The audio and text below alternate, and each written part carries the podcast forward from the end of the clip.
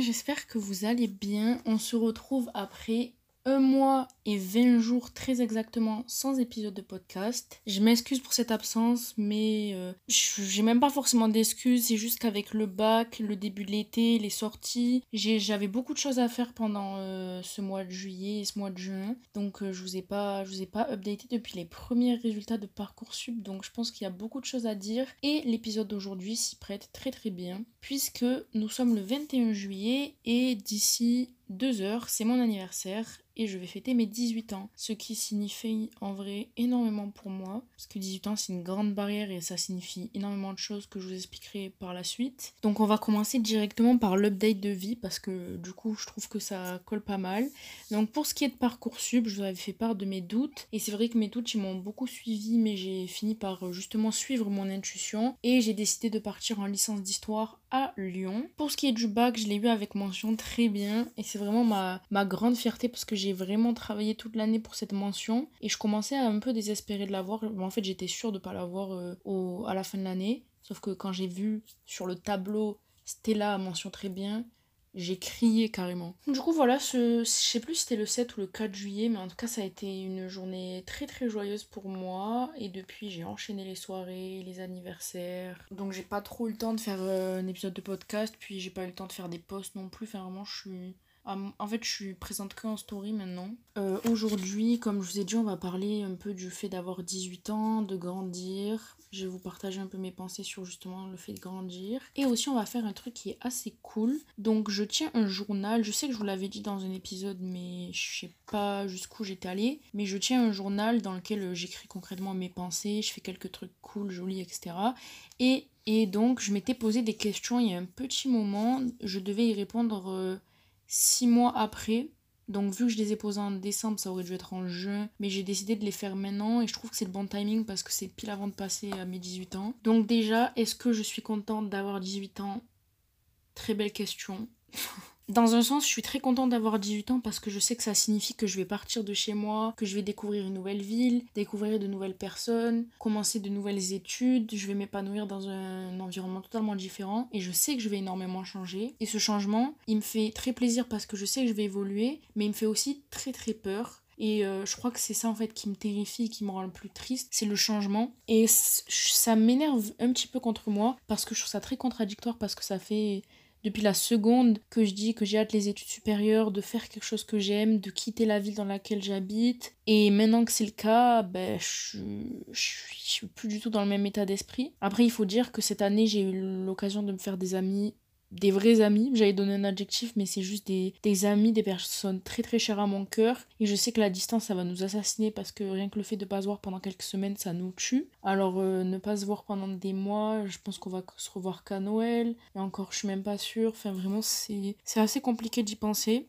Mais aussi, ce que je me rends compte qui me fait le plus peur, c'est que en partant, je sais que je vais laisser mon enfance totalement derrière moi je sais qu'elle va pas me quitter parce que je vais continuer à y penser. Bien que j'aimerais ne pas y penser, je sais que tout ce qui est lié au trauma, euh, ça va rester dans ma tête pour toujours, je vais jamais l'oublier. Mais je sais que m'écarter de cette ville, ça va, ça va m'écarter de toute cette période de ma vie, de mes, de mes 0 ans à mes, à mes 18 ans. Et ça me fait un peu peur. Ça me rend très triste en fait. Parce que j'ai pas envie d'abandonner la, la Stella qui était enfant. J'ai pas envie de quitter cette maison dans laquelle je suis même pas née, mais dans laquelle j'ai le plus grandi. Et c'est cette maison qui m'a vu évoluer, pleurer, sourire, rire. C'est cette maison qui m'a vu vivre le plus. Et ça fait vraiment mal au cœur de la laisser, surtout que je sais que quand moi je vais partir, euh, ma mère va aussi partir de cette maison, donc ce sera vraiment un adieu définitif. Et aussi voilà, ce qui me fait peur, c'est de m'éloigner de ma famille, parce qu'on sera à 3 heures de différence, que ce soit avec ma soeur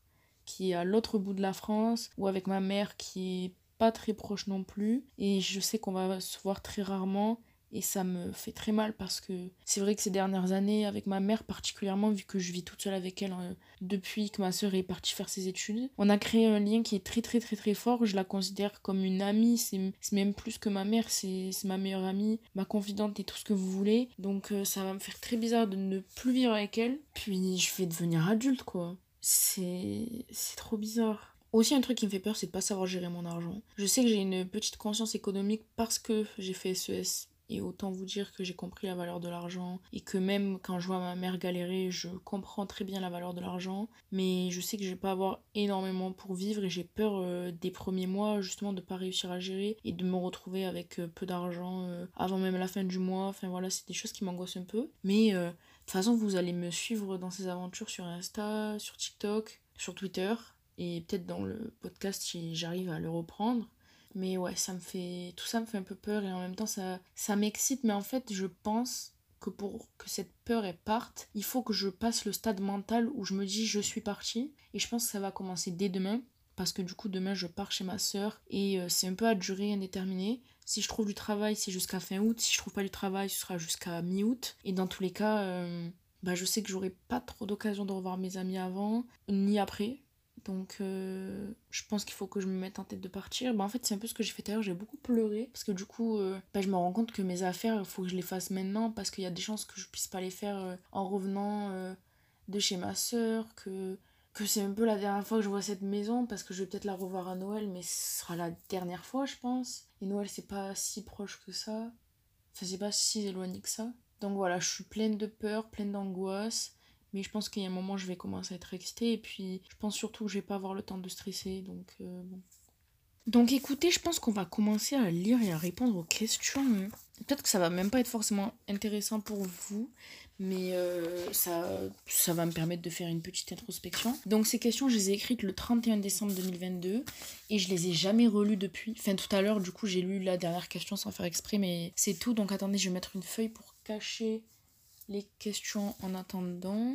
Donc écoutez, on va commencer. La première question est est-on heureuse? Eh ben, j'étais sûre et certaine que ça allait être une des premières questions parce que c'est une question que je me pose toujours. Euh, avant ça, je dois vous dire que je me rappelle plus très bien de comment je me sentais à cette période. Je, sais que j'avais... Ah ben attendez, la page d'avant en fait ça explique tout ça.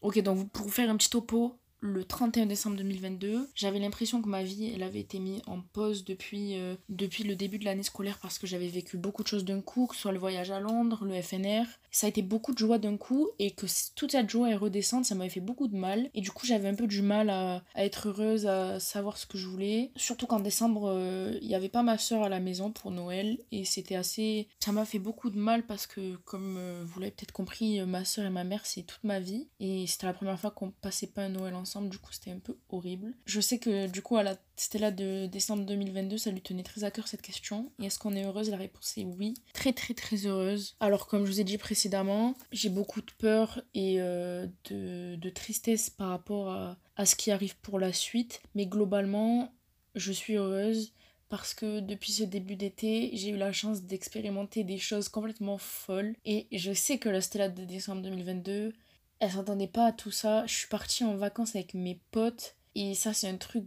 dont je rêve depuis que je suis petite, mais je me suis dit que ce serait toujours impossible. Ben, finalement, ça a été possible et ça, vraiment, ça fait vraiment partie des meilleures vacances de toute ma vie. Et du coup, pendant ces vacances-là, il m'est arrivé un truc que je savais pas que j'avais besoin, mais qui m'a fait le, le plus grand bien psychologiquement.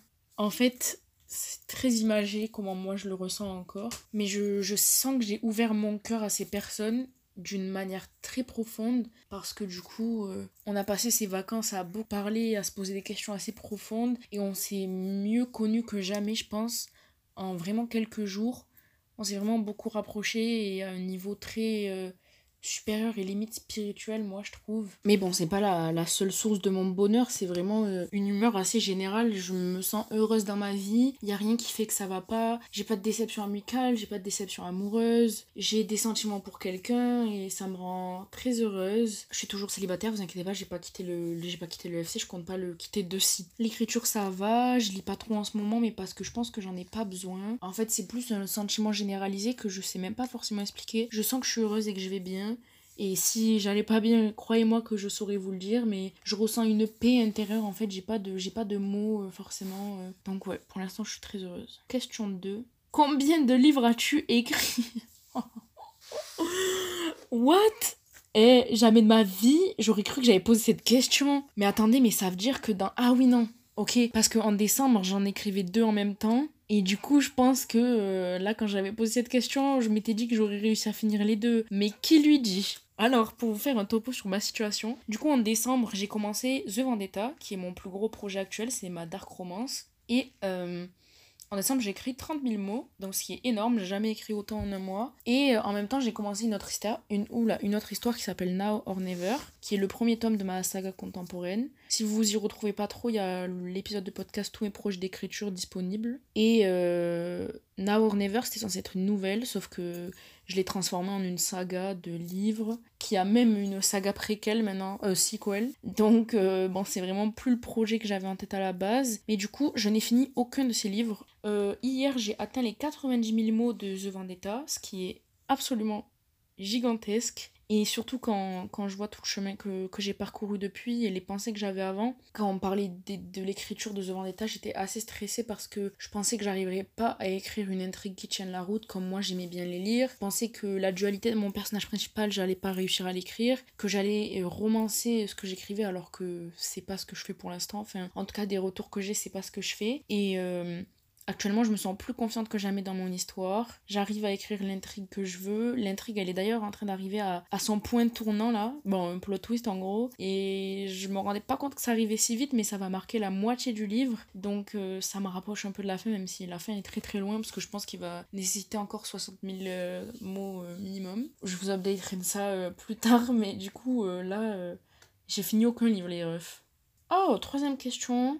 Est-ce que tu médites? Alors. Euh, il faut savoir, en 2022, j'ai commencé à méditer, sauf que j'ai des petits soucis de concentration et j'ai surtout des problèmes de dos qui font que m'asseoir euh, normalement euh, sur le sol, ça me fait tellement mal que c'est impossible pour moi de méditer. Et donc j'avais complètement abandonné l'idée parce que ben, je comprenais juste pas comment ça marchait la méditation en fait. Et récemment, j'ai eu un petit déclic. J'ai compris en fait ce que ça voulait dire méditer et comment on le faisait. Et le fait que déjà il n'y avait pas besoin d'être assis par terre avec les jambes croisées, les pommes ouvertes sur euh, l'univers, etc. C'est pas nécessaire tout le temps. Même c'est pas nécessaire tout court. Tu peux méditer de 100 façons différentes. Et donc euh, j'ai eu l'occasion de le faire quand je suis partie en vacances avec mes amis. Avec donc une de mes amies, on a médité au bord du lac. C'était absolument génial. Et euh, de temps en temps, quand je, me, quand je suis allongée dans mon lit, j'essaye aussi. C'est vrai que je me suis retrouvée plusieurs fois à le faire sans me dire je vais méditer, après je vais écrire dans mon carnet comment je me suis sentie et tout. Et euh, j'ai remarqué que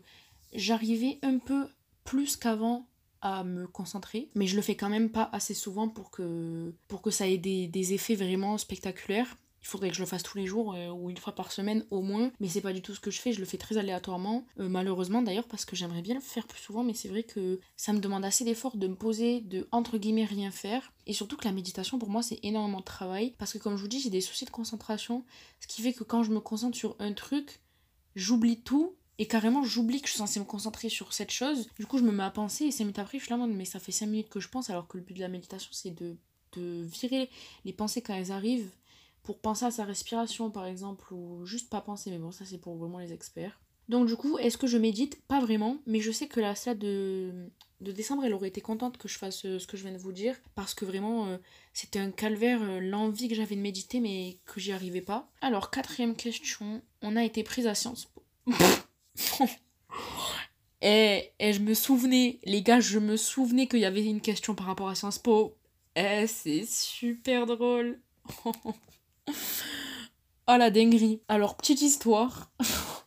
C'est bien parce que cet épisode de podcast, il me permet de vous raconter toute ma vie en entier, euh, en ayant quand même un sujet précis à la base. Donc alors, est-ce que j'ai été prise à Sciences Po? Pour l'histoire, l'année dernière, donc en première, je découvre les SES parce qu'en seconde, je, détestais cette matière, et de toute façon, en première, c'est pas du tout la même chose qu'en seconde. Et je découvre cette matière, et c'est une révolution. J'adore ce que j'apprends, je suis ultra forte, euh, académiquement parlant, j'ai des très très bonnes notes, j'ai jamais en dessous de, 18. Et donc, euh, je me dis, mais c'est un peu ma vocation, surtout que je suis passionnée d'histoire depuis toujours. Donc l'aspect AGGSP, ça m'a direct passionné, la géopolitique, etc. Donc je me suis dit, il faut que j'aille à Sciences Po. Parce que pour moi, c'était le, seul parcours possible qui me permettait euh, d'apprendre euh, tout ça d'un coup. Du coup, je me mets en tête de penser Sciences Po. Je me dis, je commence à réviser les concours en septembre de terminale. J'arrive en septembre de terminale, je suis déterminée à faire Sciences Po, mais j'ai une angoisse qui me prend le ventre et je me dis, je n'arriverai jamais à réviser. Donc je suis arrivée en septembre 2022 comme ça, en me disant je ne je n'arriverai pas à réviser, je vais pas réussir le concours, c'est trop compliqué. Donc quand tu pars de ce postulat-là, c'est vrai que ça devient très compliqué tout de suite. L'année passe, les gens commencent petit à petit à réviser le concours. Je mange Sciences Po. Tous mes TikTok, c'est des gens qui révisent Sciences Po et moi, je ne fais rien.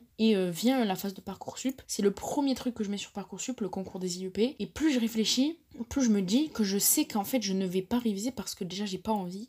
Et parce que ça va me faire trop de charges avec les révisions des spécialités qui arrivent en mars. Sachant que le concours, c'était donc en avril. Donc vraiment un mois pile après. Et je me voyais pas réviser. Déjà, je me voyais pas réviser le bac.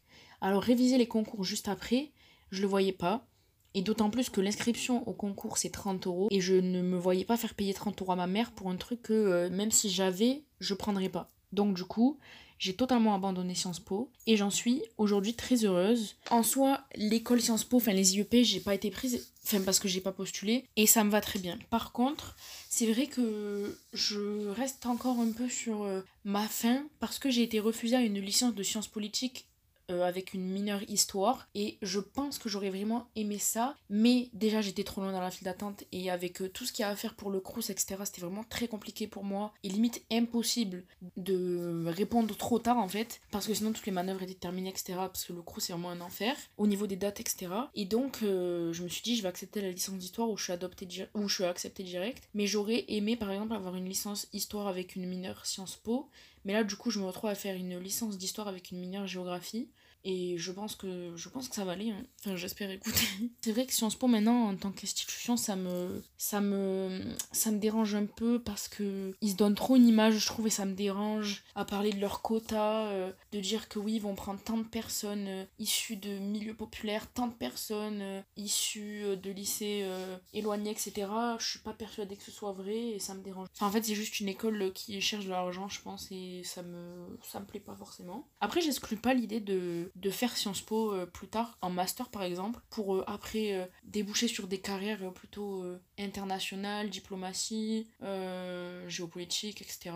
Mais j'exclus pas non plus le fait d'être journaliste, du coup voilà. Je pense que la Stella de décembre, elle savait pas du tout qu'elle allait partir en licence d'histoire parce que même si je stressais par rapport à Sciences Po, je me me disait qu'il y avait ces licences-là, licence sociale, euh, licence euh, sciences politiques. Et euh, je pense qu'elle aurait été encore plus déçue que moi quand j'ai vu que j'étais très très loin dans la file d'attente. De toute façon, je vous l'avais dit dans le podcast, donc vous savez comment je me sentais par rapport à ça. J'ai été très déçue et je pense que mon ego a pris fortement un coup. Mais aujourd'hui, je suis heureuse de partir en licence d'histoire l'année prochaine et c'est totalement inconnu pour moi. Donc en vrai de vrai, j'ai hâte de découvrir ce que ça va être si je vais autant aimer que j'aime l'histoire depuis toujours en fait. Cinquième question, on a trouvé du travail pour cet été. Alors, ah, question qui fâche.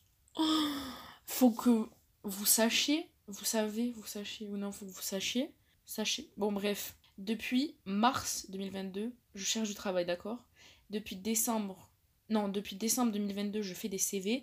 Depuis mars 2023, j'envoie les CV. Je fais tout pour avoir un taf. Je me fais refuser de partout. C'est un scandale, je n'en peux plus. Là, je vais chez ma soeur, dans une autre ville que la mienne. Je fais mon anniversaire ce week-end. Et la semaine d'après, je recherche du travail à fond pour tout le mois d'août. Le problème étant que je rentre le 5 septembre, donc euh, ça va être short. Je sais pas si je vais être prise quelque part. Mais du coup, non, pour l'instant, j'ai pas travaillé pour cet été. Et ça me fait vraiment chier parce que jusqu'à présent, les gens ils voyaient que mon âge, je pense, le fait que j'avais 17 ans et que j'avais pas d'expérience. Mais euh, le truc, c'est que je suis extrêmement motivée à travailler. J'ai énormément envie de travailler, mais depuis mes 14 ans, j'ai toujours voulu travailler l'été, faire des choses de mes mains. Euh, parce que je sais que rester toute seule à la maison, ça me va bien parce que je peux faire ce que je veux, mais j'aime bien avoir euh, des contraintes en soi. Donc j'aurais bien aimé travailler, j'espère que je pourrais travailler là en août, mais ça me paraît, ça me un peu fantaisiste, mais écoutez, on va essayer. On skip de, de questions parce que ça me casse un peu les et ça je peux vous mentir. Question 6. On a évolué en tant que personne. Alors là, ma grande... Oh là là Et si elle savait,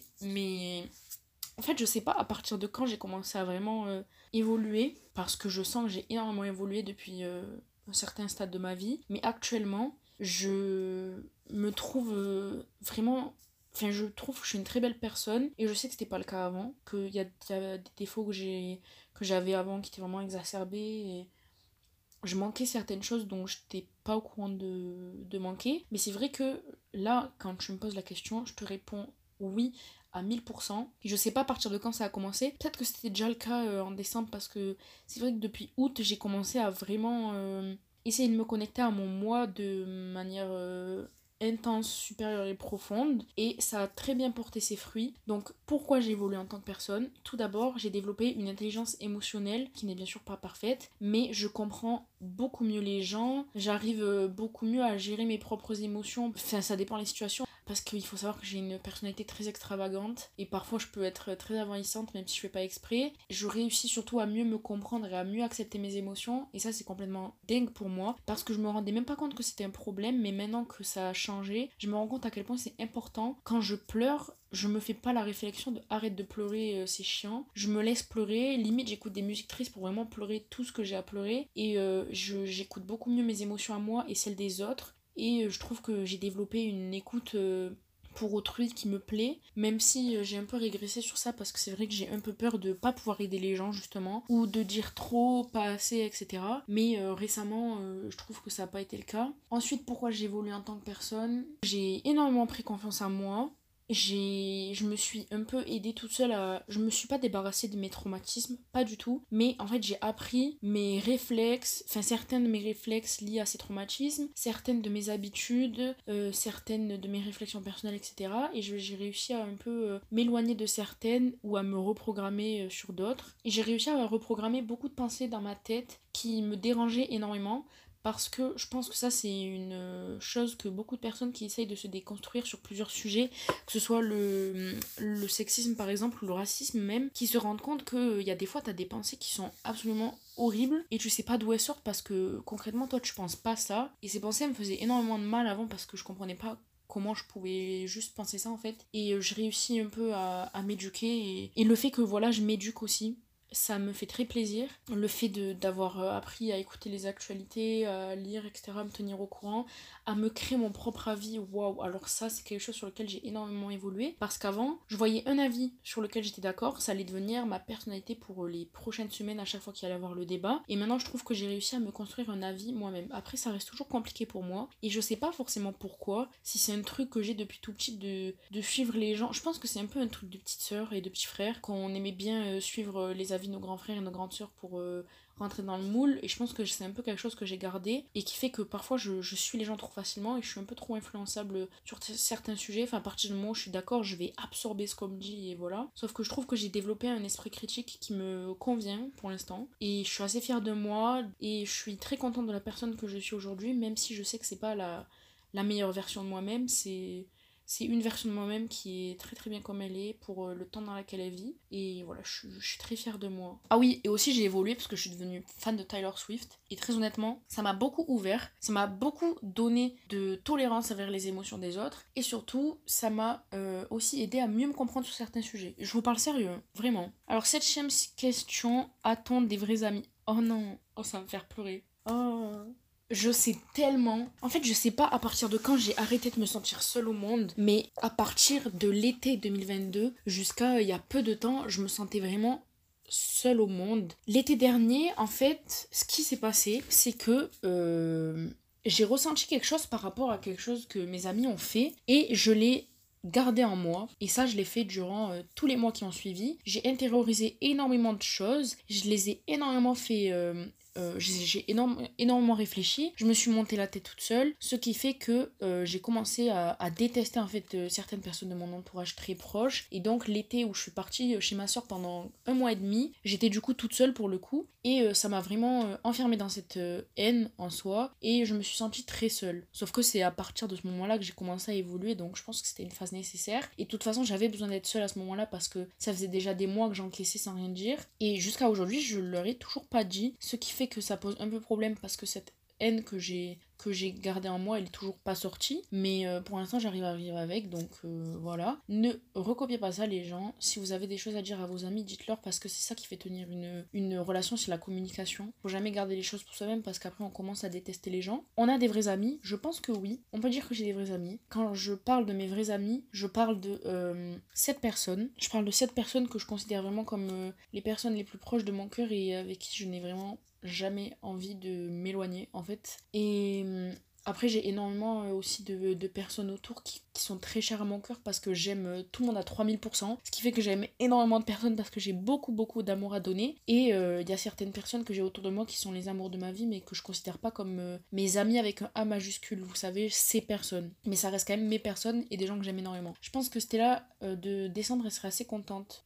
de m'entendre dire ça et d'avoir ressenti ce qu'elle a ressenti parce que j'en suis venue à pleurer d'amour pour ces personnes pendant qu'on était en vacances. Genre vraiment je à chaque fois qu'on se retrouvait tous ensemble, je pleurais parce que je ressentais une paix intérieure tellement forte, tellement d'amour autour de moi et le fait qu'on se soit énormément ouvert sur beaucoup de sujets aussi, ça nous a permis je pense de développer cet amour euh, pour chacun qui euh, fait qu'en fait tu, tu lis un lien très profond avec la personne parce que tu apprends des choses très profondes sur elle. Pendant ces vacances, j'ai vécu des choses extrêmement fortes et c'est ça qui a fait en sorte qu'on devienne de très très euh, très très proches amis, je pense. Donc oui, tu as des vrais amis. Et même sans compter mes amis dans la vraie vie, tu as toujours eu tes, tes amis euh, virtuels, comme les gens aiment bien le dire. Et euh, je, les aime tellement. Euh, bref, c'est pas vraiment la question, mais donc, question 8. On a toujours Booksta BookTok. Quoi, parce que c'était vraiment une question, ça? What? Est-ce que ça veut dire que je pensais que j'allais arrêter C'est vrai qu'en décembre, quand même, c'était assez chaud de poster et tout. Mais en fait, ça, ça allait depuis que j'ai plus mon iPhone, parce que la qualité de mes photos, elle est un peu pétée au sol. Donc, je suis un peu gênée de poster des, des posts. Même si j'ai recommencé à les faire quand même dans, quand même dans les derniers mois. Mais c'est vrai que ça me gêne un peu toujours parce que la qualité est médiocre. Mais du coup, est-ce qu'on a toujours Booksta et BookTok La réponse est bien sûr oui. C'est une sphère dans laquelle je m'épanouis beaucoup et dans laquelle je réfléchis de plus en plus à rester, peut-être même à professionnaliser, sans parler de, de faire un métier lié au livre. C'est vraiment quelque chose qui me plaît et je me rends compte que j'ai vraiment pas envie de quitter. Ça me plaît d'écrire mes avis, ça me plaît de faire des vidéos où je parle. Après, c'est vrai que du coup, c'est un peu compliqué parce que j'ai des problèmes de stockage avec mon téléphone. Il faut que j'enregistre d'abord les vidéos sur l'appareil photo, que je les mette sur TikTok, mais la plupart du temps, ça marche pas parce que j'ai plus de stockage sur mon téléphone. Enfin bref, c'est un calvaire. Mais j'ai toujours Booksta BookTok. Euh, J'espère euh, décrocher un partenariat avec une maison d'édition pour euh, l'année 2023-2024. On verra bien ce qu'il en est. Mais oui, pour l'instant, je suis encore sur Booksta et BookTok. C'est pas dans mes projets de partir. J'ai même mon compte euh, d'écriture, mon Writergram et mon WriterTalk. Et voilà, donc mon compte Booksta, c'est vraiment mon petit bébé. Je poste pas si souvent que ça non plus. Alors que pourtant, j'ai plein de posts en attente. Mais c'est vrai que poster, le fait de poster, c'est je sais pas pourquoi je mets autant de temps. Question 9. Tu as découvert des passions. Euh, Est-ce que j'ai découvert de nouvelles passions? Alors déjà Taylor Swift. je considère ça comme une découverte de passion, même si c'est pas une passion à proprement parler, mais c'est beaucoup d'amour que je donne à une seule et même personne. Et euh, du coup c'est quelque chose d'assez important dans ma vie quand même maintenant. Mais est-ce que j'ai découvert des passions? Écoutez, j'ai découvert le paddle, que bah, je l'ai découvert pendant mes vacances à la montagne encore avec mes copains. Et j'en ai fait euh, vraiment hier avec ma mère et j'ai absolument adoré. Et aussi récemment, euh, enfin durant l'année 2023, avec ma mère, on s'est découvert une passion pour le cinéma. Alors dit comme ça, moi ça me choque pas parce que depuis toujours, j'ai toujours aimé regarder des films, toute seule, avec des gens au cinéma, chez moi, nanani. J'ai toujours regardé des films, j'ai toujours adoré ça. Toujours un art qui me parle énormément. Mais c'est vrai qu'avec ma mère, on s'est vraiment mis à aller au cinéma cette année et euh, j'ai adoré ça et je développe un, petit avis critique euh, selon mes goûts que je développe et ça me plaît bien. Donc je dirais ça, le paddle, le cinéma et le piano. Alors très bizarre parce que euh, j'ai toujours euh, rêvé de faire du piano et en 2023 j'ai appris à jouer frère Jacques. Donc pour vous, vous devez vous dire, mais on s'en bat les couilles. Sauf que du coup ça m'a fait un premier pas vers le piano. J'ai pas d'occasion d'en jouer à part si je vais chez des gens qui ont un piano, mais du coup c'est pas vraiment une passion parce que je l'exerce pas. Mais avoir fait mes premiers pas dedans, ça m'a vraiment marqué et j'espère pouvoir apprendre un nouveau morceau un jour et, et en jouer un peu quoi. Mais je pense que c'est tout au niveau de mes passions en vrai. Sinon, ouais, je pense que c'est toutes les passions que j'ai découvert cette année et il y en a pas vraiment d'autres. Alors, dixième et dernière question, tu es fier de toi oh. C'est drôle que ce soit cette question la dernière et surtout que j'ai posé cette question parce que en fait, pendant que j'étais à la montagne avec mes copains, du coup on s'est posé plein de questions et ça c'est une des questions que je leur avais posées. Je leur avais demandé est-ce que vous pensez que votre vous de sixième serait fier de votre vous actuel? Et ma réponse elle a été oui pour les raisons que je vous ai données dans euh, est-ce qu'on a évolué en tant que personne? Je trouve que je suis devenue une personne euh, assez incroyable dans le sens où je sais que ma petite Stella donc euh, l'enfant que j'ai été, elle aurait été fan de la personne que je suis aujourd'hui et je pense qu'elle aurait rêvé de devenir moi. Donc rien que pour ça, je suis très fière de moi et je trouve que j'ai évolué sur beaucoup de sujets, comme je vous l'ai dit tout à l'heure. Un truc aussi que j'ai pas, hum, j'ai pas, j'ai pas dit, mais c'est quelque chose que sur lequel j'ai beaucoup évolué, c'est la communication. C'est quelque chose que j'ai appris et je sais pas pourquoi je l'ai appris ni comment, mais euh, c'est vrai que je mise un peu tout sur ça maintenant, même si comme je vous ai dit, j'ai des petits soucis avec certaines personnes que j'arrive pas à leur dire des choses. C'est que quand je réagis d'une certaine manière, que je commence à ressentir de la colère ou de la tristesse par rapport à quelque chose, je me demande pourquoi parce qu'il y a des fois, je me dis ça je sais que c'est lié à ça, mais il y a des fois je suis en mode je ne comprends pas la réaction. Genre vraiment pourquoi tu réagis comme ça? Si quelqu'un en face de moi réagirait comme ça, j'aurais froncé les sourcils et ça me pousse en fait à tout simplement mieux me comprendre. Et ça n'a absolument aucun rapport avec la question de base. Mais donc, est-ce que je suis fière de moi? Oui, je suis fière de moi pour de multiples raisons. Des les liaisons euh, qui viennent de ça, donc de mon, de mon évolution personnelle, de ce que je peux faire sur les réseaux, des histoires que j'ai écrites, de ce que j'écris actuellement, de mes résultats du bac, du travail que j'ai fourni, des efforts que j'ai fournis malgré le fait que j'ai abandonné plusieurs fois. Je me suis quand même relevée, j'ai tenu tête à mon putain de jury du grand oral qui a été un bâtard avec moi, et vraiment, euh, même si euh, je me fais chier parfois sur certains sujets, je suis fière de moi, je suis contente d'être qui je suis, et j'espère que, que ça continuera comme ça, et que là c'était là dans six moi, elle, dirait la même chose. Donc voilà, c'est tout pour ces 10 petites questions. Je pense que ça fait assez longtemps que je parle. Ok, ça fait 40 minutes que je parle. Je pense que l'épisode ne fera quand même pas 40 minutes parce que je, je vais cut les moments où je fais comme à chaque fois. Du coup, euh, écoutez, je vous propose qu'on se pose 10 autres questions pour dans 6 mois. Donc dans 6 mois, on sera... Euh, on sera en janvier. Donc c'est parfait en vrai. Est-ce qu'on se mettrait pas 1er janvier pour ces questions. Bon, il est officiellement 23h02, donc c'est mon anniversaire dans 58 minutes. Bon, en vrai, je suis pas née à minuit, mais, euh, mais on va faire comme si. Donc, on va prendre une nouvelle page. 21 07 2023. Question 6 mois. Ok, alors il faut pas se mentir, j'ai pas d'idée de question. Parce que j'ai prévu un épisode de podcast où cette fois on va parler niveau, niveau année scolaire. Eh bien, j'ai des idées de questions, mais c'est vrai que là. Euh, donc, déjà, le classique, on va se demander si on a été. si on est heureuse. Parce que peut-être que je le saurais pas, euh, j'espère pas, mais bon. D'ailleurs, un truc qui me fait me questionner, je sais que quand j'écrivais les questions, je savais pas si je devais dire tu ou on. Et il y a plusieurs questions où j'ai dit on, mais par exemple, euh, tu es fier de toi. Et pourquoi tu? On est fier de nous. Ah, mais parce que je me disais, moi je suis plus là, mais c'est pas totalement vrai. On va dire tu tout le long, je pense. Et tu heureuse. Alors, en janvier, je serai bien sûr dans euh, une autre ville, loin de tout. Est-ce que tu as le mal du pays? Enfin, le mal du pays. Est-ce que tu es homesick de chez toi? Euh, Est-ce que tu as terminé d'écrire The Vendetta? Non, plutôt on va dire, est-ce que tu as terminé un livre? Parce que peut-être que j'aurais terminé Now or Never, on sait pas. J'aimerais bien que la stade de janvier nous raconte son Noël. Parce que je sais pas si je vais le passer avec, avec ma mère, euh, avec ma famille. Normalement, on est censé le passer tous ensemble, mais je sais pas. Alors, question dans six mois aussi, est-ce que tu as un tatouage? Parce qu'on a prévu d'en faire un avec ma famille. Et moi, j'ai prévu d'en faire un euh, très rapidement. Est-ce que tu fais du volet Est-ce que tu fais du volet Et est-ce que tu continues à aller à, à la salle aussi? Et si je vais à la salle, est-ce que je continue à faire de la musculation? Ah bah écoutez, j'ai même la place de poser 11 questions, 12 questions. Donc on va se faire plaisir. Déjà la dernière ce sera est-ce que tu es heureuse euh, Est-ce que tu es fière de toi? Et on va aussi demander est-ce que tu as évolué en tant que personne? Parce que c'est vrai que, bah, que j'aimerais bien savoir quoi. Est-ce que tu as des amis? Aussi, petite question perso, est-ce que tu as vu quelqu'un? Pas vous dire qui, mais est-ce que tu as vu cette personne? Il me reste donc trois questions et je ne sais pas quelle question je pourrais me poser. Alors, ah, je pourrais me demander, euh, j'aurais bien aimé poser la question, enfin avoir cette question dans les questions là, donc euh, quels sont tes artistes préférés du moment pour euh, la musique? Aussi, je me demandais est-ce que tu te sens bien dans la résidence étudiante et éventuellement est-ce que j'y suis toujours? Je pense aussi une petite question par rapport à la fac. Est-ce que, ben, c'est la question que je me posais tout à l'heure, est-ce que la fac ça te plaît? Voilà, on a nos 12 questions à répondre dans 6 mois. Donc euh, écoutez les gars, c'est tout pour aujourd'hui.